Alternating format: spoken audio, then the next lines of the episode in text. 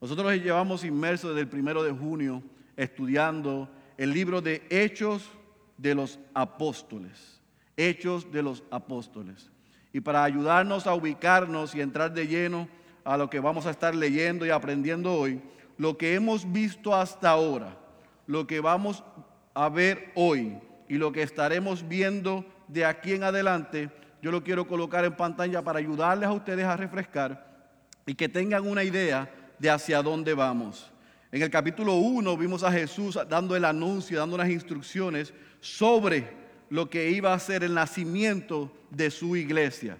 En el capítulo 2 vemos cómo esa iglesia nace cuando el Espíritu Santo desciende sobre aquel grupo de discípulos y de seguidores del Señor Jesús. Vemos en el capítulo 2, capítulo 3 y capítulo 5 cómo esa iglesia va creciendo.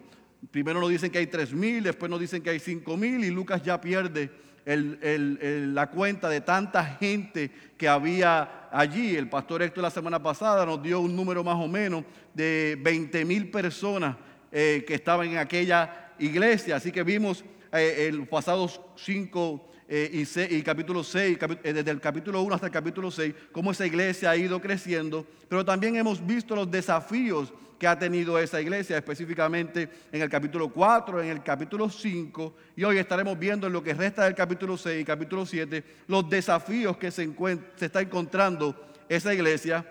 La semana pasada vimos cómo esa iglesia comenzó a organizarse y la semana que viene vamos a ver la persecución de la iglesia en el capítulo 8 y desde el capítulo 8 en adelante la expansión o la explosión de la iglesia y del cristianismo hasta los confines de la tierra. Así que es importante que nosotros recordemos dónde venimos, que sepamos dónde estamos y que nos preparemos hacia dónde vamos. Así que hoy vamos a terminar el capítulo 6, vamos a leer el capítulo 7 y les tengo que confesar y preparar que ajusten bien sus espejuelos porque vamos a leer 68 versículos. Así que yo le pido que por favor usted vaya a su Biblia, a Hechos capítulo 6. Hechos capítulo 6, vamos a leer desde el versículo 8 hasta Hechos capítulo 7, versículo 60. Haga su mayor esfuerzo de seguirme en su Biblia. No, no se preocupe que el pastor no va a estar dos horas desempacando 68 versículos, yo se lo prometo. Haga su mayor esfuerzo de seguirme. Después que yo lo lea, vamos a orar para pedir la asistencia al Espíritu. Y yo les voy a enseñar en pantalla para que usted lo anoten en sus bosquejos cómo yo he dividido el formato de esta porción para entonces eh, desempacarla y aplicarla a nuestras vidas. Amén. Hechos capítulo 6, versículo 8 ¿Están ahí? Cuando estén ahí me dicen amén. Dice la santa y la poderosa palabra de nuestro Señor. Y Esteban, lleno de gracia y de poder, hacía grandes prodigios y señales entre el pueblo.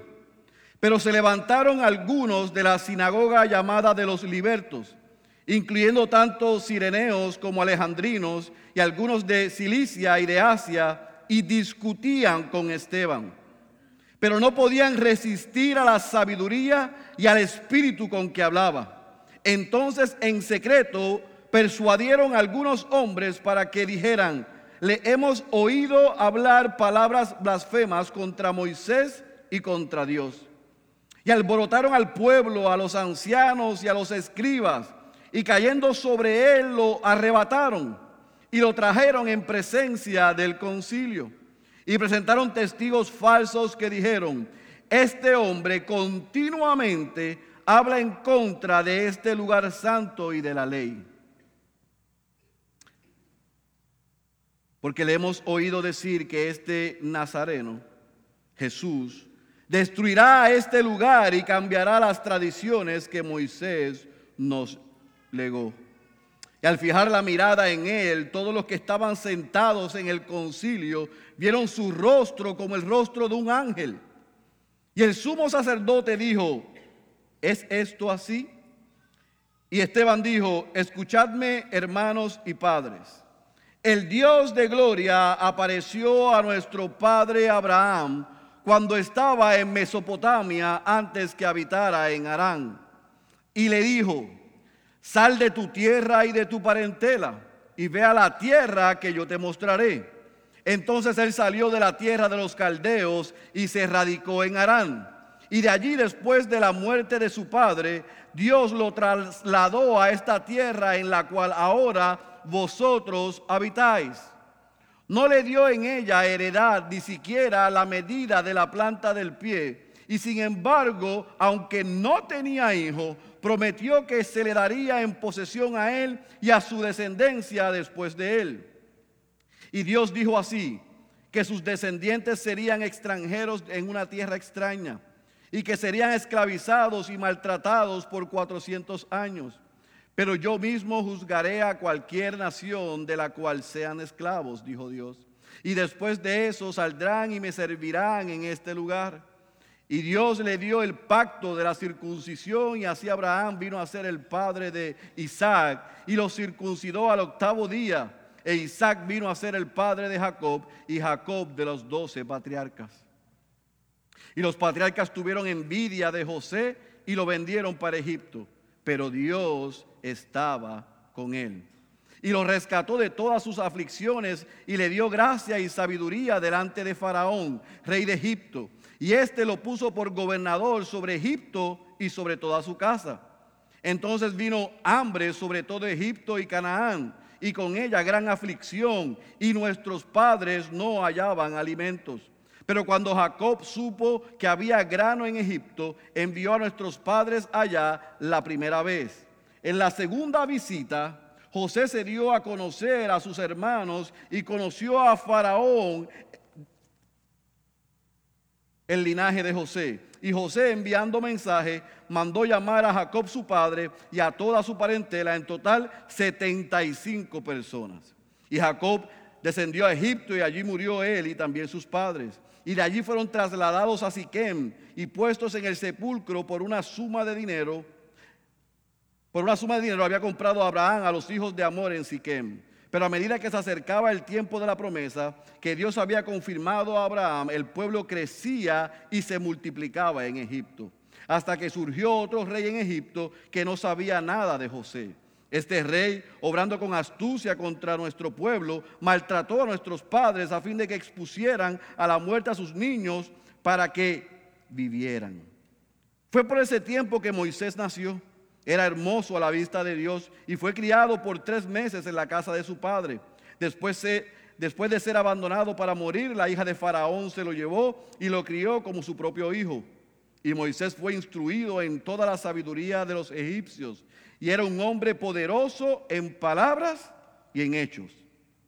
Pero cuando se iba a cumplir la edad de 40 años, sintió en el corazón el deseo de visitar a sus hermanos, los hijos de Israel y al ver que, y al, ver que uno de ellos era tratado injustamente, lo defendió y vengo al oprimido matando al egipcio. Pensaba que sus hermanos entendían que Dios le estaba dando libertad por medio de él, pero ellos no entendieron. Al día siguiente se les presentó dos de ellos y reñían y trató de poner paz entre ellos diciendo, varones, vosotros sois hermanos, ¿por qué os herís el uno al otro?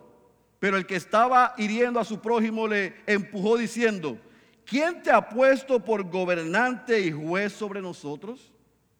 ¿Acaso quieres matarme como mataste ayer al egipcio? Al oír esas palabras, Moisés huyó y se convirtió en extranjero en la tierra de Madián, donde fue padre de dos hijos.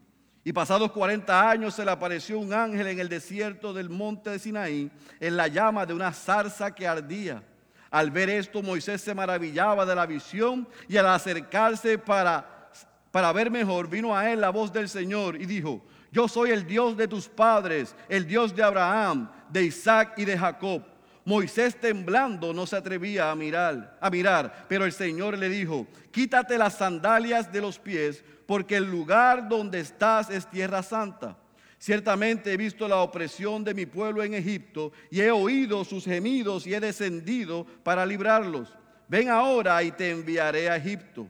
Este Moisés a quien ellos rechazaron diciendo, ¿quién te ha puesto por gobernante y juez? Es el mismo que Dios envió para ser gobernante y libertador con la ayuda del ángel que se le apareció en la zarza.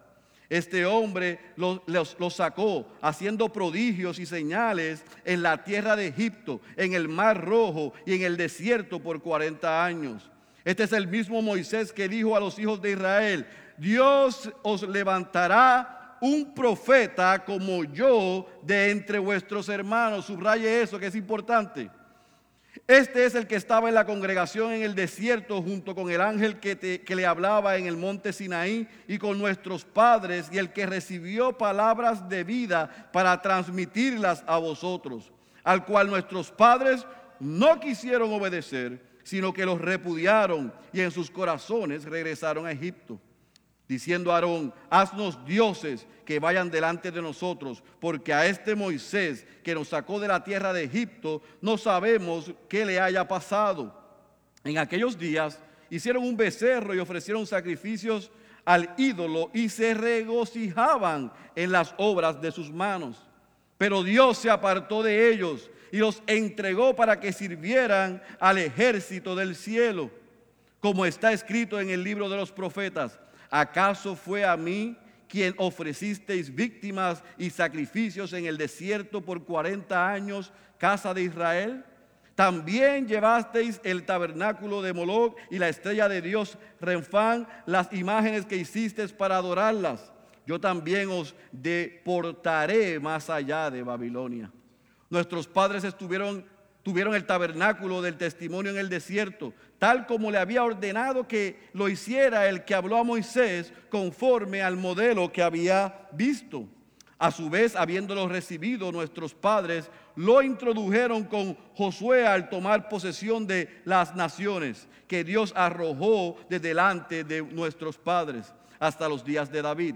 Y David halló gracia delante de Dios y pidió el favor de hallar una morada para el Dios de Jacob pero fue Salomón quien le edificó una casa. Sin embargo, el Altísimo no habita en casas hechas por manos de hombres, como dice el profeta, refiriéndose a Isaías, el cielo es mi trono y la tierra el estrado de mis pies. ¿Qué casa me edificaréis? dice Señor. ¿O cuál es el lugar de mi reposo? ¿No fue mi mano la que hizo todas estas cosas? Escuche bien ahora. Vosotros que sois duros de servicio e incircuncisos de corazón y de oídos, resistís siempre al Espíritu Santo como hicieron vuestros padres, así también hacéis vosotros. ¿A cuál de los profetas no persiguieron vuestros padres? Ellos mataron a los que antes habían anunciado la venida del justo del cual ahora vosotros os hicisteis entregadores y asesinos. Vosotros que recibisteis la ley por disposición de ángeles y sin embargo no la guardasteis. Al oír esto, se sintieron profundamente ofendidos y crujían los dientes contra él. Pero Esteban, lleno del Espíritu Santo, fijó los ojos en el cielo, vio la gloria de Dios y a Jesús de pie a la diestra de Dios. Y dijo, he aquí, veo los cielos abiertos y al Hijo del Hombre de pie a la diestra de Dios. Entonces ellos gritaron a gran voz y tapándose los oídos, arremetieron a una contra él. Y echándolo fuera de la ciudad, comenzaron a apedrearle y los testigos pusieron sus mantos a los pies de un joven llamado Saulo. Subraye eso. Y mientras apedreaban a Esteban, él invocaba al Señor y decía, Señor, Señor Jesús, recibe mi espíritu. Y cayendo de rodillas, clamó en alta voz, Señor, no les tomes en cuenta este pecado. Habiendo dicho esto, durmió. Oremos. Padre, que a través de tu Espíritu Santo tú puedas predicar un mejor sermón que yo. Hemos sido desafiados por esta lectura y ahora queremos explicarla para que tú la apliques a nuestros corazones. Ayúdanos a poder entenderla y a salir con las herramientas que el testimonio de Esteban nos muestra en esta mañana. Oramos creyendo que tú escuchas nuestra oración. En el nombre de Jesús. Amén. Déjeme tomar agua porque fueron 68 versículos para prepararme. El reto de predicar expositivamente es tratar de seguir la línea que dice el autor. Era muy difícil tomar solamente el versículo 8 al versículo 15 hoy y entonces la semana que viene tomar el, sermón o el discurso de Esteban. Por eso es que este, este servidor lo que decidió hacer, y ya lo había hecho anteriormente, es tomar ambas porciones y poder explicarlas hoy, aún con, el reto de que son tantos versículos. Pero para ayudarles a ustedes a cómo poder entenderlo y aplicarlo a nuestras vidas, yo he dividido o he desglosado, he creado un bosquejo de esta porción con tres puntos. Número uno, el, el, capítulo 6, versículo 8 al versículo 15, lo que nos muestra es la vida y el ministerio de Esteban. La vida y el ministerio de Esteban. Número dos, del capítulo 7, versículo 1 al versículo 53, nosotros leemos el sermón o el discurso de Esteban. Y en el capítulo 7, versículo 54 al versículo 60, nosotros aprendemos sobre el martirio, pero también podemos extraer el testimonio de Esteban. Y ese es el título que yo le he dado al mensaje de esta mañana, el testimonio de Esteban. Así que en esos tres puntos yo voy a hacer mi mayor esfuerzo con la asistencia del Espíritu de poder explicar lo que yo veo que acabamos de leer.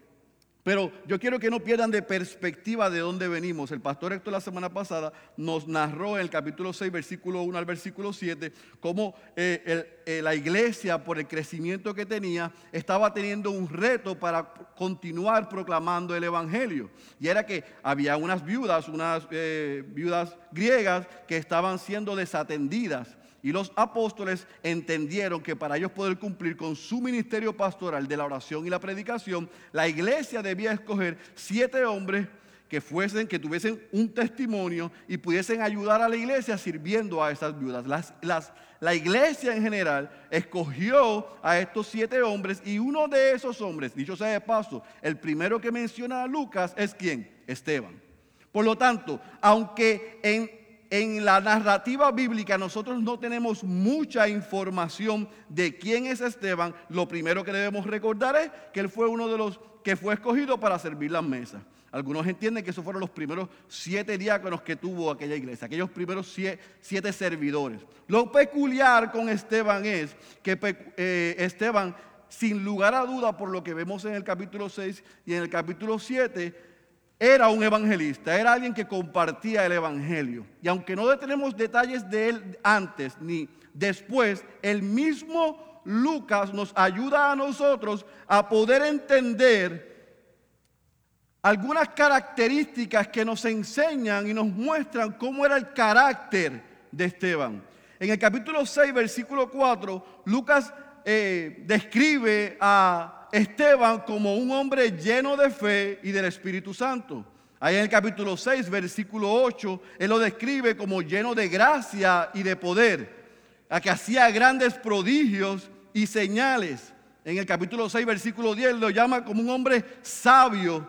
Y en el capítulo 7, versículo 55, ahí hay un error, es capítulo 7, versículo 55, nos muestra a Esteban nuevamente como lo presenta como lleno del Espíritu Santo. Así que sin lugar a duda yo quiero que usted pueda ver a Esteban como un líder dentro de aquella iglesia. No solamente era un siervo, sino que era un líder, era un evangelista. Era alguien que estaba proclamando el evangelio y dentro de aquella comunidad que no era eh, primera generación, como dijo Héctor, no eran judíos de allí de Jerusalén, sino que venían de otras regiones, Él los estaba alcanzando con el Evangelio. Él estaba proclamando el Evangelio y estaba alcanzándolos. Así que ante la fuerza que estaba teniendo y el impacto que estaba teniendo Esteban dentro de aquella comunidad, dentro de aquella iglesia y con aquel grupo, con aquellos grupos de gente que venían de otros lugares, se levantó oposición. Nuevamente vimos en el capítulo 4 y vimos en el capítulo 5 que se levanta oposición. Pero en esta ocasión es interesante porque la, oposición que se levanta no es de líderes judíos, no es del Sanedrín, no son los judíos de primera generación, no son los líderes religiosos los que levantan oposición. El texto nos habla de un grupo de gente, nos habla de los libertos, que eran eh, esclavos emancipados, ya habían, eh, estaban, habían sido eh, esclavizados por el imperio romano, quedaron libres y ellos estaban en Jerusalén y tenían, se reunían en su propia sinagoga.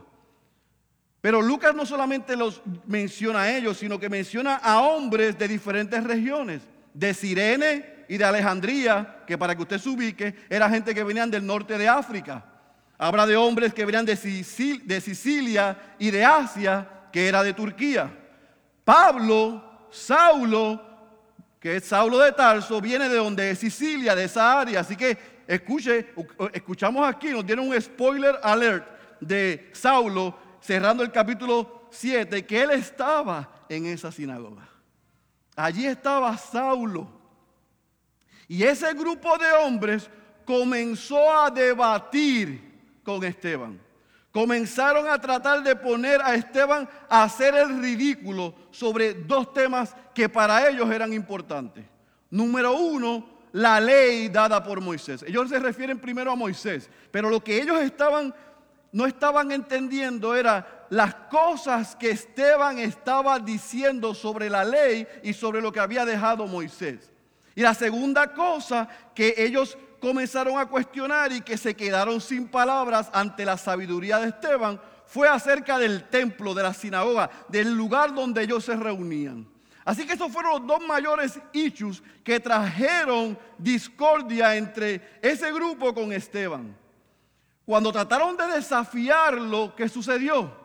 Que se quedaron sin cartuchos, se quedaron sin balas. ¿Y qué hace el hombre cuando tiene el corazón dañado? Conspira, engaña y qué? Y miente. Y como no pudieron ganar los argumentos de manera sólida con la verdad, conspiraron contra Esteban, contratan gente y dicen, ustedes van a dar falso testimonio ante el concilio del Sanedrín contra este hombre. Y esos hombres, eso fue lo que hicieron. Dijeron, dijeron, final del capítulo 6, este hombre dice que el Nazareno, Jesús, viene a destruir el templo. Y este hombre está diciendo, está hablando mal del legado que nos dejó Moisés o sea de la ley. Ninguna de las dos cosas son ciertas, porque Jesús nunca dijo que él iba a destruir el templo, el edificio, sino que él iba a sustituir el templo. Son dos cosas diferentes. Ya Dios no va a habitar ahí, en ese edificio per se. Así que ante esa eh, tergiversación de lo que Jesús había dicho y de lo que Esteban estaba enseñando, que comenzaron a hacer el Sanedrín a decirle, creo que tenemos causa para callar a este hombre. Ese era el objetivo, callarlo. Así que el capítulo 7 comienza diciéndonos a nosotros sobre el discurso y sobre el sermón de Esteban. Primero vimos su vida, quién era él, vimos su ministerio, a quién estaba predicando, vimos su predicación, un evangelio, el evangelio de Jesucristo. Eso rasgó los oídos de aquel grupo, les molestó que no, pudiesen, no pudieron refutarle con verdad y entonces contratan testigos falsos para que lo acusen, lo llevan al Sanedrín y el capítulo 7, versículo 1 nos dice que el jefe, el oficial, el, sumo sacerdote, que se entiende que era Caifás, el mismo que atendió el caso de Jesús, le pregunta a Esteban, escuche bien, estas acusaciones son ciertas. ¿Está conmigo? Ya estamos en el capítulo 7. Estas acusaciones son ciertas. Eso es lo que le pregunta. Si a mí me preguntan eso, o probablemente a usted, nos detienen y nos aseguran cárcel, ¿qué es lo que probablemente el 99.9% de lo que estamos aquí vamos a decir? Eso es una mentira. Esa acusación es que falsa. Yo nunca he dicho lo que ellos están diciendo que yo dije. No es verdad. ¿Usted no haría eso? Porque yo creo que yo haría eso. Que me detengan y me digan, vas preso, defiéndete. Ezequiel está diciendo que tú dijiste esto. ¿Tú dijiste eso? No, yo no he dicho eso. Eso es lo que normalmente alguien hace, ¿verdad? Pero eso no fue lo que hizo Esteban. Sino que Esteban comienza el discurso sin responder la pregunta. Y lo que hace es que hace una magistral presentación de la historia del pueblo de Israel. Y cómo era la actitud, cómo había sido hasta el día de hoy la actitud del pueblo de Israel ante el pecado. Cómo el pueblo de Israel, de lo que le estaban acusando a él, ellos eran los primeros culpables. ¿Y qué hace Esteban? Pues él comienza diciendo, déjeme presentarle algunos personajes y repasar la historia de gente que son importantes para nosotros los judíos. ¿Y qué hace en el capítulo 7, versículo 2 al versículo 8? Comienza hablando sobre Abraham. Y es interesante que él mencione a Abraham porque Abraham es el padre de la fe, quien Dios da el primer, hace el primer pacto.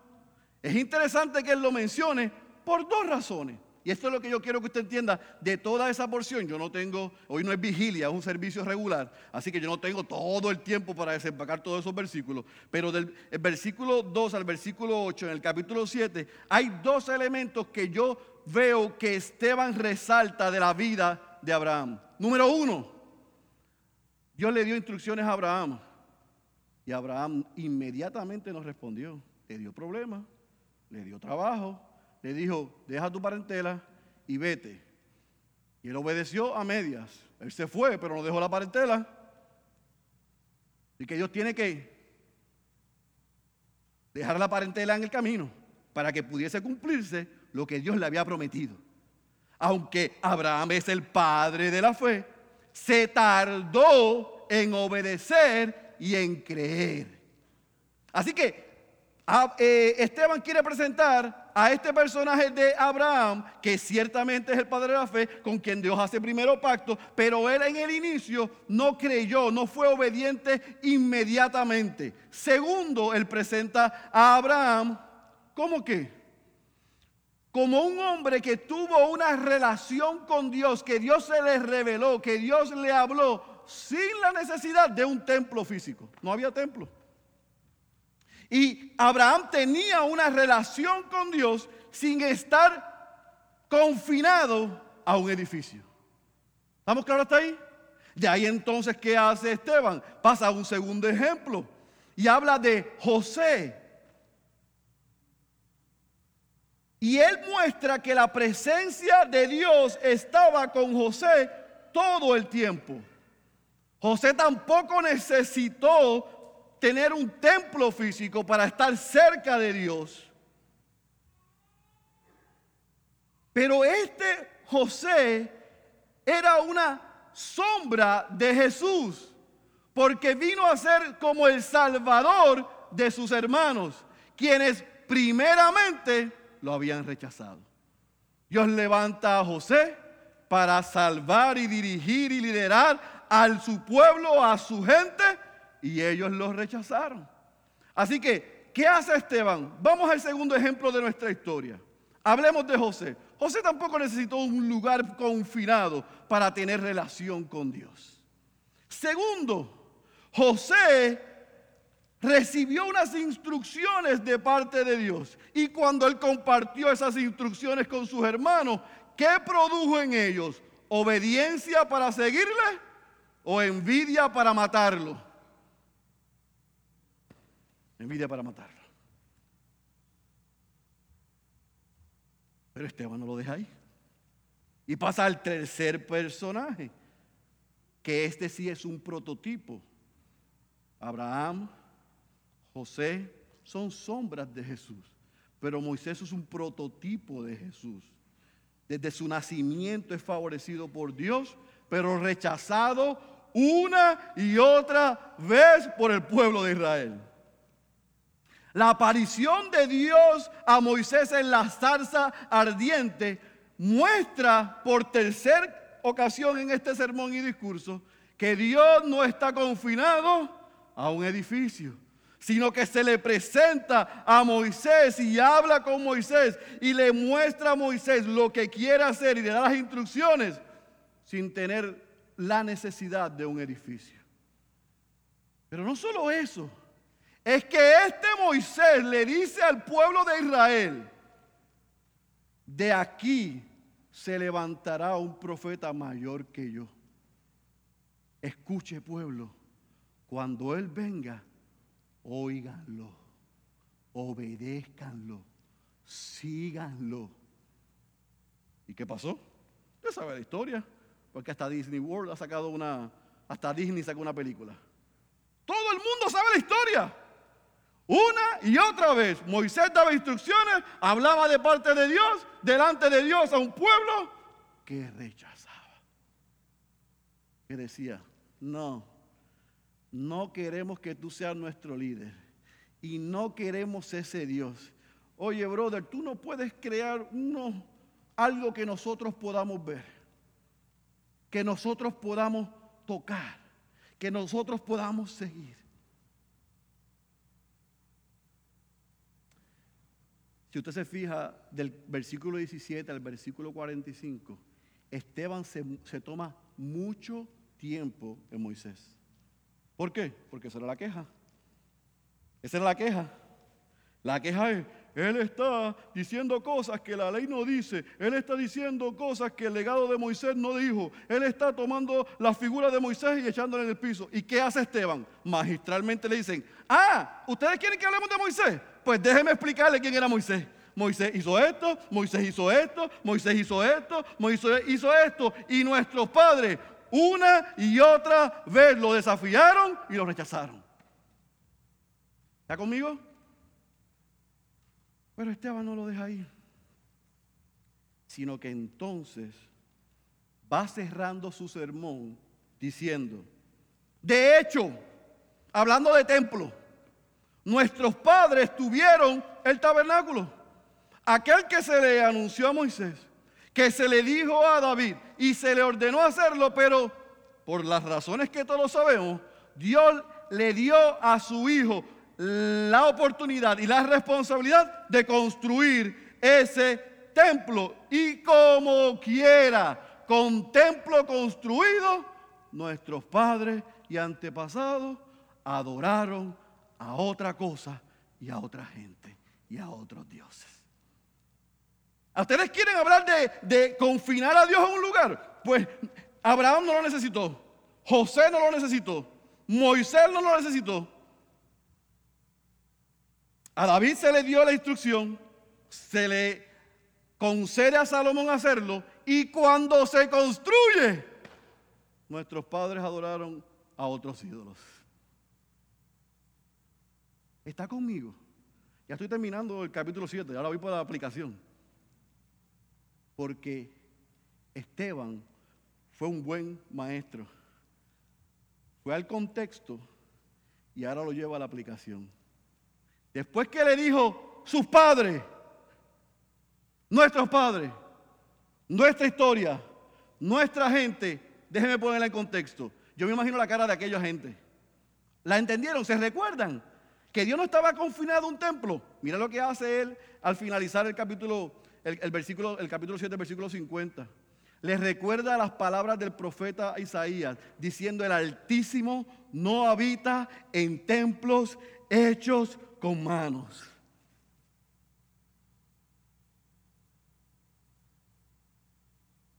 Yo quiero que usted entienda por qué Esteban hizo esto.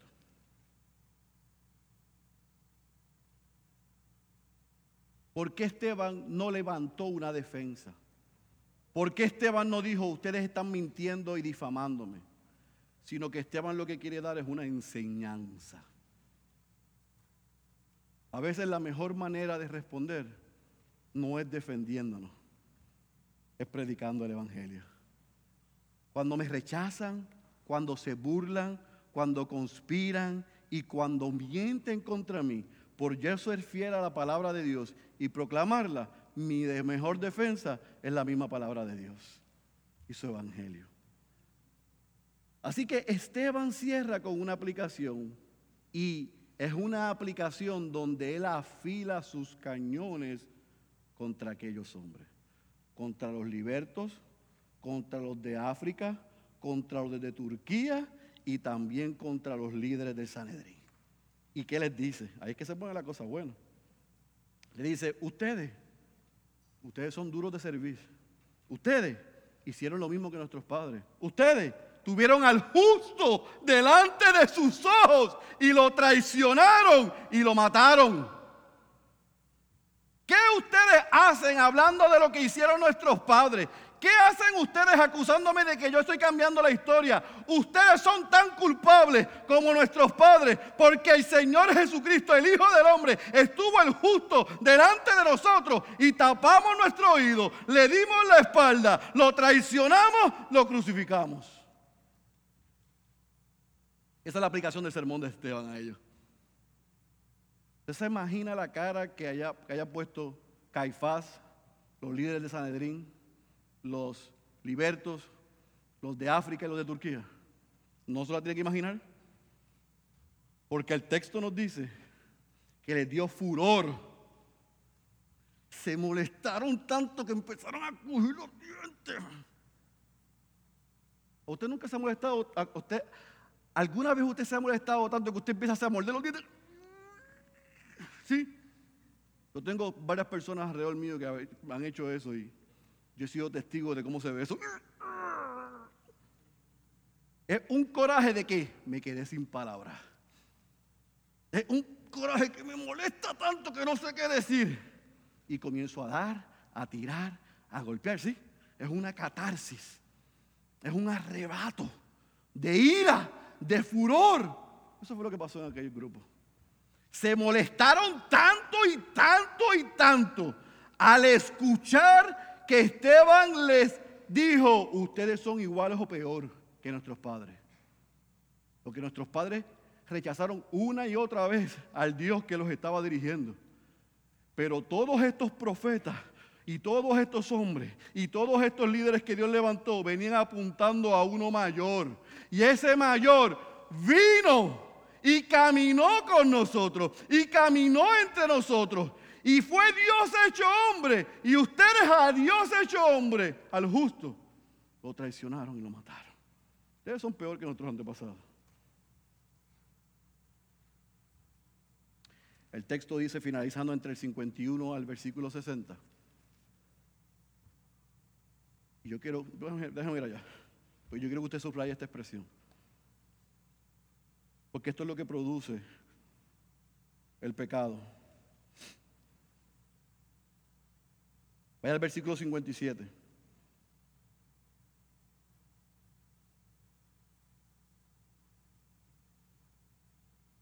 Entonces ellos gritaron a gran voz y tapándose los oídos, arremetieron, ¿qué dice la, la Biblia de las Américas? A una contra él. Creo que la nueva traducción dice unánimemente. Los líderes del Sanedrín, los libertos, los de África y los de Asia se pusieron de acuerdo y unánimemente destruyeron a Esteban. Fue tanto el peso de la verdad, la culpa sobre ellos, que en vez de ir en arrepentimiento a Dios, se pusieron de acuerdo para callar a Dios, porque no estaban callando a Esteban. Esteban era el mensajero. El problema de aquellos hombres no, es con eh, no era con Esteban. Cuando la gente rechaza lo que yo predico, el problema no es conmigo, es con el Dios, es con el Cristo, es con su evangelio. Ese fue el problema. Trataron de callar a Esteban porque querían, no querían escuchar a Dios. Pero antes de que Esteban durmiera, como dice Lucas, porque en el Nuevo Testamento cuando vemos que un creyente muere, utiliza esa expresión, durmió. Sí duerme porque él muere aquí y despierta en la presencia de Dios. Durmió. Antes de que él muriese, en medio de ese estallido de furor, de rabia, de odio de esos hombres religiosos y de ese grupo contra él.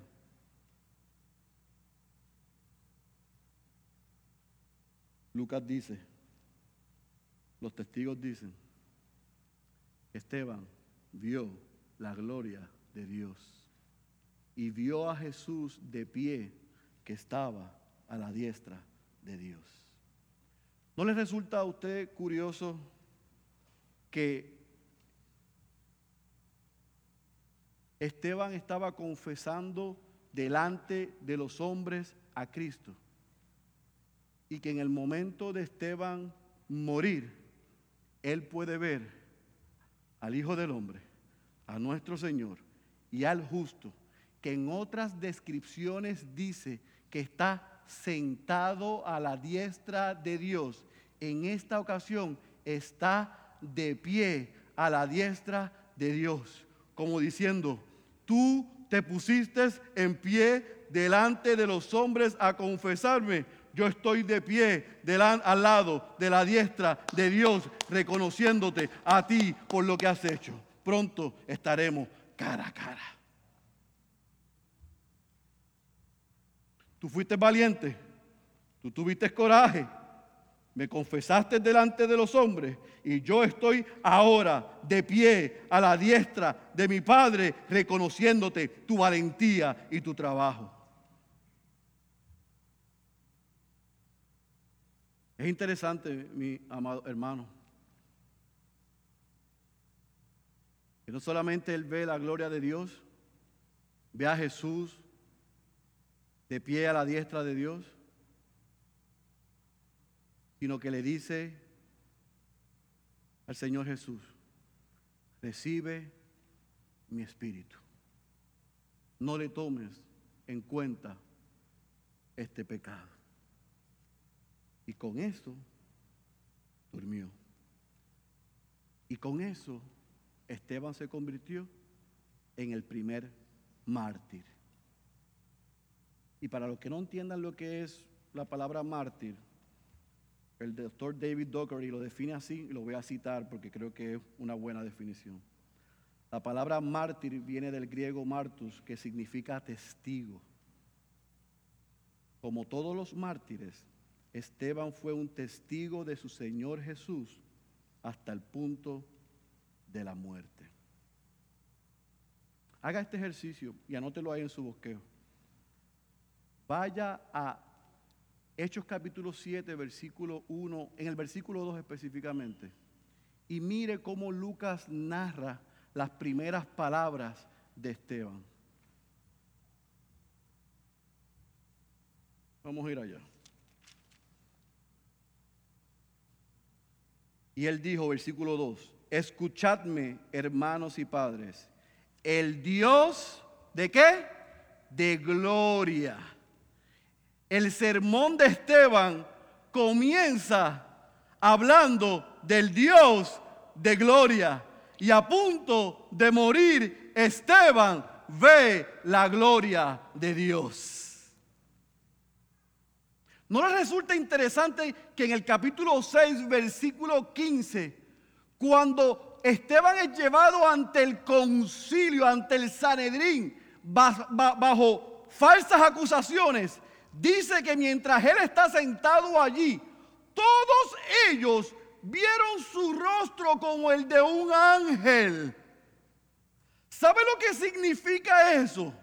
Que Dios estaba afirmando a Esteban en el medio de la prueba. Yo estoy contigo. Y él apuntó al Dios de gloria y terminó viendo la gloria de Dios.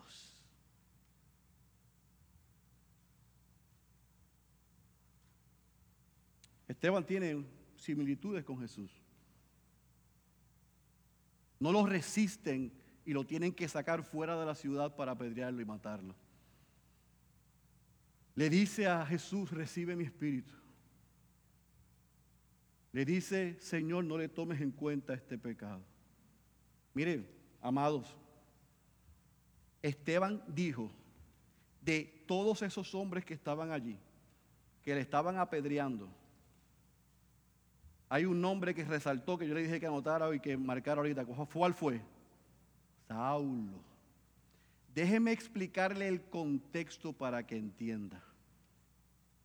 Alguien que blasfemaba, que decía algo contra la ley o contra el templo, era llevado a juicio y la, el castigo era apedrearlo. Los testigos que estaban allí participaban no solamente del juicio, sino también del el castigo. Pero para que se hiciera eso, aquellos hombres tenían que quitarse sus vestidos y dárselo a alguien que estuviese igual de acuerdo con ellos para esa ceremonia. Saulo estaba allí, creyendo, y lo vamos a si usted quiere saber qué pasa, venga la semana que viene, a la misma hora, en el mismo canal, no se lo pierda. Pero Saulo estaba allí. Estaba presente. Estaba avalando esa muerte. Estaba consintiendo esa muerte. Estaba de acuerdo con callarle la boca a Esteban, con callarle la boca a Dios. Pero Esteban dice, Señor, no le tomes en cuenta este pecado. Agustín dijo que Dios, que Jesús escuchó la oración de Esteban.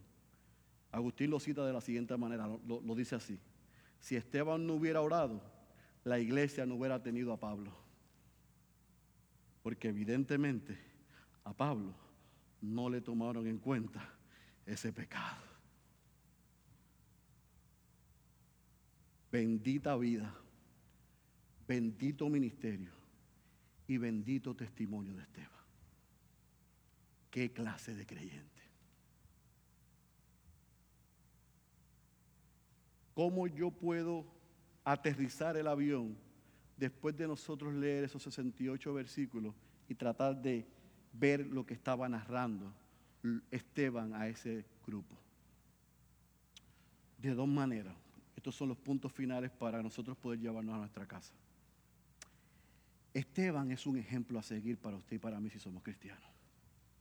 Esteban es un ejemplo a seguir. Porque por el ejemplo de Esteban, todos los creyentes estamos llamados a compartir el Evangelio, cueste lo que cueste, aunque me cueste la vida. El problema es que hay que se diferencian los que son de los que no son. Esteban no fue un superhombre pero fue un hombre lleno del Espíritu. Usted y yo no tenemos idea de lo que Dios puede hacer y cómo podemos ser usados mientras caminamos por el poder del Espíritu Santo. No es dando brincos, saltos y hablando en otros idiomas. No, es empoderados por el poder del Espíritu Santo, para que igual que en Hechos 2 leímos, por ese poder podamos proclamar en tiempo y en fuera de tiempo lo que Dios hizo a través de Cristo en la cruz del Calvario, en favor nuestro y en favor de aquellos que escuchen y respondan a su mensaje del Evangelio.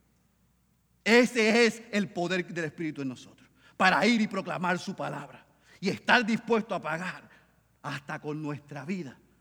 Porque, ¿qué tenemos? ¿Qué somos si no ha sido dado?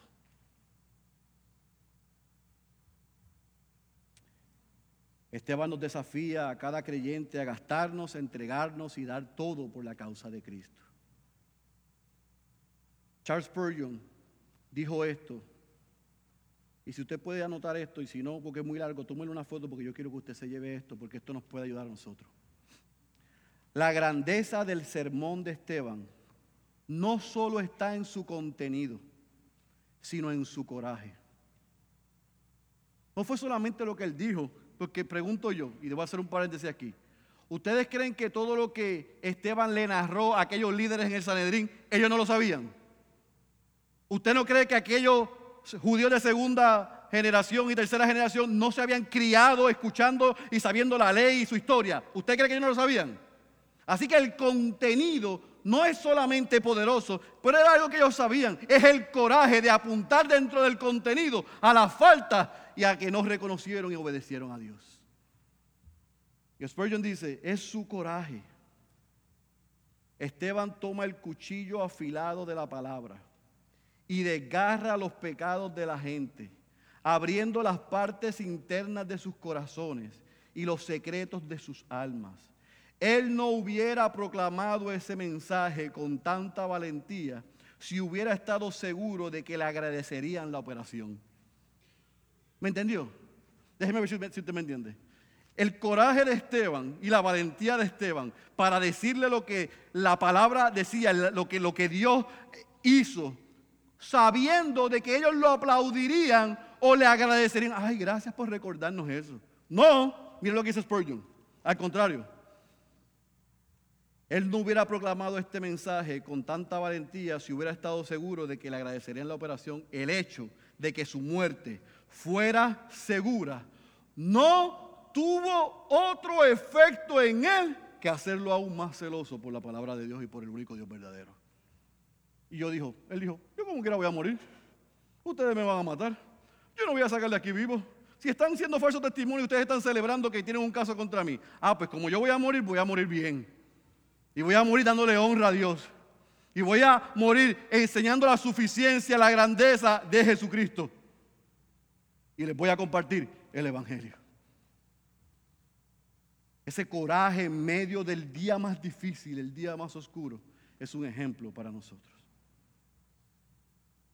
¿Por qué Esteban es un gran ejemplo para nosotros? Porque Esteban nos enseña en estos 68 versículos una sola cosa. Que la causa de Cristo tiene valor eterno. No es físico, no es temporero, es eterno. Nadie nos puede quitar esto. No solo Esteban muestra que la causa de Cristo tiene valor eterno, porque fue el primer mártir. Pero escuche bien, Jacobo, Felipe, Mateo, Santiago, Matías, Andrés, Marcos, Pedro, crucificado al revés, Pablo, Judas, Bartolomé, Tomás, Lucas, el que está escribiendo, ahorcado, Bernabé, Simón el Celote, entre otros seguidores de Cristo, murieron como consecuencia de la proclamación valiente del Evangelio. Los mataron para callarlos. Ellos estuvieron dispuestos. Pedro dijo, a mí no me cuelgues como, yo no soy digno de que me cuelgues igual que nuestro Señor Jesucristo, a mí me cuelgas al revés.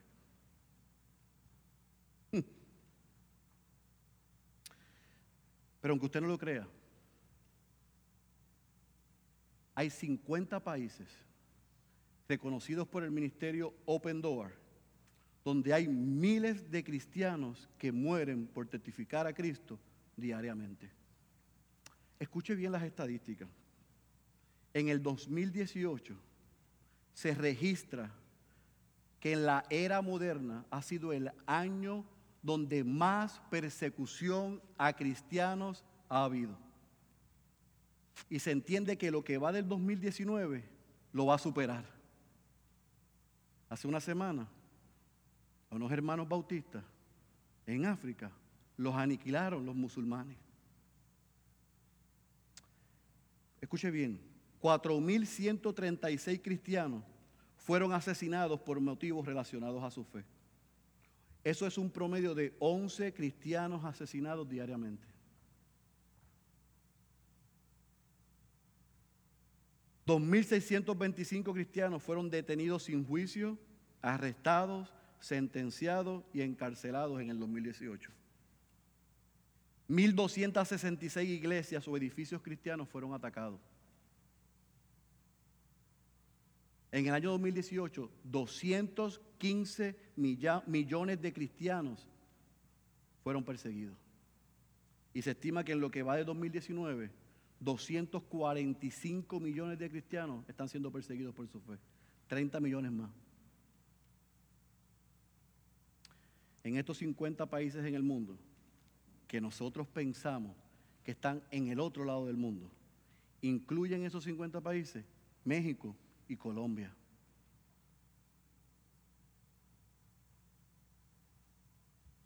Nosotros estamos en la isla del encanto. Que hay iglesias o edificios que se llaman iglesias de todos los colores y de todos los sabores y de todos los tamaños. Y para nosotros es fácil una mañana decir, no voy a la iglesia, tengo otras cosas que hacer. Pero en 50 países, el poder reunirse o en una cueva, o en un cuarto, o debajo de un puente, o en un lugar secreto, para abrir la Biblia, leerla y alabar y aprender el nombre del Señor, le puede costar la vida. Pero nosotros en esta isla lo damos por sentado. Pero yo como le decía a mis hermanos en Estados Unidos, cuidado, no creamos que vamos a disfrutar, disfrutar por mucho tiempo de libertad religiosa. Porque ya en el viejo San Juan se están haciendo todas las gestiones para comenzar a callarnos y coartarnos los derechos a los cristianos. Y si eso pasa, ¿qué pasará con nosotros? Si no tenemos este edificio, esta tarima, esas pantallas y este aire ridículamente frío, ¿qué? ¿No nos vamos a congregar? Si nos preguntan, tu vida está en peligro, si dices que sí muere, si dices que no, te dejo vivo. ¿Eres creyente? ¿Eres seguidor de Cristo? ¿Qué vamos a responder? ¿Estaremos dispuestos nosotros a ser mártires por el Evangelio? Pues yo le voy a dar la respuesta a esa pregunta que los tiene pensando. La razón por la que todos estos hombres en el primer siglo estuvieron dispuestos a morir. La razón por que 215 millones de cristianos están dispuestos a ser perseguidos y miles a morir y 11 diariamente es porque han entendido que la causa de Cristo es mayor y es mejor y tiene un valor eterno. Si me quitan la vida aquí, muero y despierto en su presencia. ¿Habrá algo mejor que eso? Esa es la pregunta. Por eso para terminar y celebrar la cena del Señor quiero darte dos mensajes. Si tú eres creyente, no hay excusa para no proclamar el Evangelio. ¿Qué vas a decir? ¿Que tu familia es difícil? Mm, puede ser, pero no hay excusa. ¿Que el ambiente de tu trabajo es tóxico? ¿Se burlan? Piensa en Esteban. Piensa en los 245 que están siendo perseguidos. Y compárate. A ver si le podemos llamar a esto persecución. Si eres creyente, mi llamado a ti es predica el Evangelio en tiempo y fuera de tiempo. Si lo estás haciendo y se está haciendo difícil, no desmayes, recuerda que tiene valor eterno. Pero si tú no eres cristiano y tu esposa, tu esposo, tu papá, tu hermano, tu hermana o el pastor Albert te invitó, a que viniera hoy con nosotros. Y tú no eres cristiano. Y estás sentado ahí y desde que yo comencé a leer esto estás pensando, hay que estar loco para proclamar a Jesús y morir por eso. Hay que estar loco. Yo tengo una noticia para ti. No, no hay que estar loco, al contrario. Locura y no sanidad es escuchar como aquellos hombres en la historia de Israel y en aquel momento, mientras Esteban le predicaba, y en este momento, mientras yo te predico, y tú taparte los oídos, darle la espalda y salir por esa puerta como si no hubiera sido contigo. Hay que estar loco en hacer eso. ¿Por qué? Porque si tú nunca habías escuchado el Evangelio, si tú nunca has escuchado la obra de Dios, ese único Dios verdadero, tres veces santo, creador de todas las cosas, que hizo al hombre y el hombre se rebeló contra él. Y como el hombre estaba incapacitado de regresar a él, se hizo hombre en la figura de Jesús para vivir la vida que el hombre y que usted y yo no hemos podido vivir y recibir la muerte que usted y yo merecíamos. Y por ese intercambio ofrecerte a ti la justicia de él y que sus pecados le fuesen imputados en él. Y tú sabes eso hoy y tú lo rechazas. Yo no sé cómo tú le quieres llamar a eso. Yo le llamo una locura. Dios se hizo hombre y tomó tu lugar y tomó mi lugar para darnos a nosotros no lo que merecemos, sino darnos lo que no merecemos. Ese glorioso evangelio está disponible para ti hoy, para que hoy tú reconozcas que eres un pecador o una pecadora y te arrepientas de tus pecados y corras a Él y los reconozcas como Señor y como Salvador. Si tú haces eso, yo no te prometo tu mejor vida aquí ahora. Probablemente seas como uno de nosotros, como Esteban o como los 245 millones algún día. Pero sí te prometo que vivir esta vida tiene valor eterno. Un día me la pueden quitar aquí, yo duermo y, y despierto en su presencia. Si hay algo mejor que eso, cuando se acabe el sermón, yo estoy en esa puerta, compártemelo. Por 40 años yo no he encontrado nada mejor que no sea vivir para la gloria de Dios. El que tenga oídos para oír, yo ruego que haya escuchado la voz de Dios. Cierre sus ojos. Padre, gracias por tu palabra, por Jesucristo, por el testimonio de Esteban, por el testimonio de tantos hombres en el primer siglo y por tantos hombres hoy en sobre 50 países siendo perseguidos y hasta dando su vida, parándose delante de los hombres y confesándote a ti Jesucristo como Señor y Salvador. Padre, nosotros te pedimos perdón, porque realmente Puerto Rico es bendecido. Aquí tenemos más estaciones de radio pseudocristiana que nadie. Aquí tenemos miles de edificios. Alguien dijo que Puerto Rico fue evangelizado hace cientos de años. Yo digo que Puerto Rico tiene que ser reevangelizado hoy. Porque esos edificios están llenos de gente que no han escuchado el verdadero evangelio.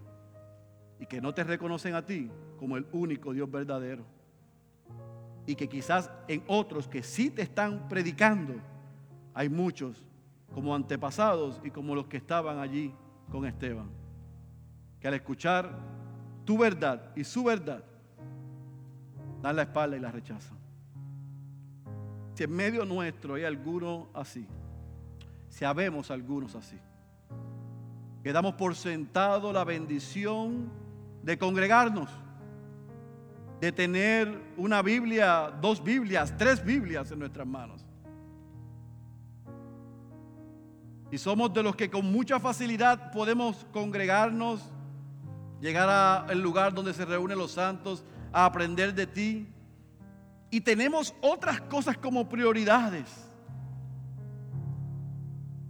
Y damos por sentado el sacrificio de Cristo y el privilegio y la bendición de reunirnos, congregarnos para alabarte y aprender de tu palabra. Yo te ruego por todas tus misericordias que hoy tú nos perdones. Perdónanos, Señor, porque muchos de nosotros no estamos siendo agradecidos por el enorme privilegio, no solamente de ser llamados tus hijos, sino de ir y dar por gracia lo que por gracia hemos recibido.